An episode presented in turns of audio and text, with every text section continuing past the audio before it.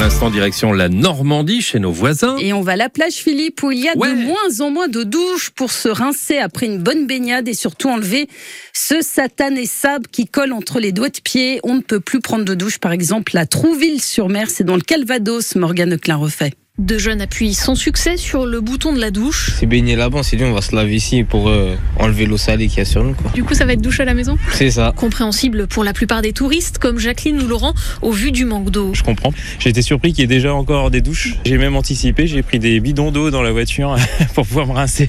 Par rapport au contexte hein, de sécheresse, euh, c'est une espèce de solidarité, ça je comprends tout à fait. Mais euh, de façon utilitaire, euh, moi ça m'aurait rendu service. Et il va falloir faire avec. Ah. Y compris les étés prochains, car l'idée c'est d'enlever définitivement les douches pour les élus interpellés sur le sable par une vacancière. C'est aberrant de se doucher avec de l'eau potable, mais là, se rafraîchir, quelle est votre solution à part condamner des douches On va voir ce qu'on va envisager pour l'an prochain. Peut-être qu'on mettra quelques fontaines ou autres. Catherine Vattier, adjointe aux finances. On a quand même beaucoup de régions qui sont en période de sécheresse, donc on doit quand même être tous solidaires les uns des autres.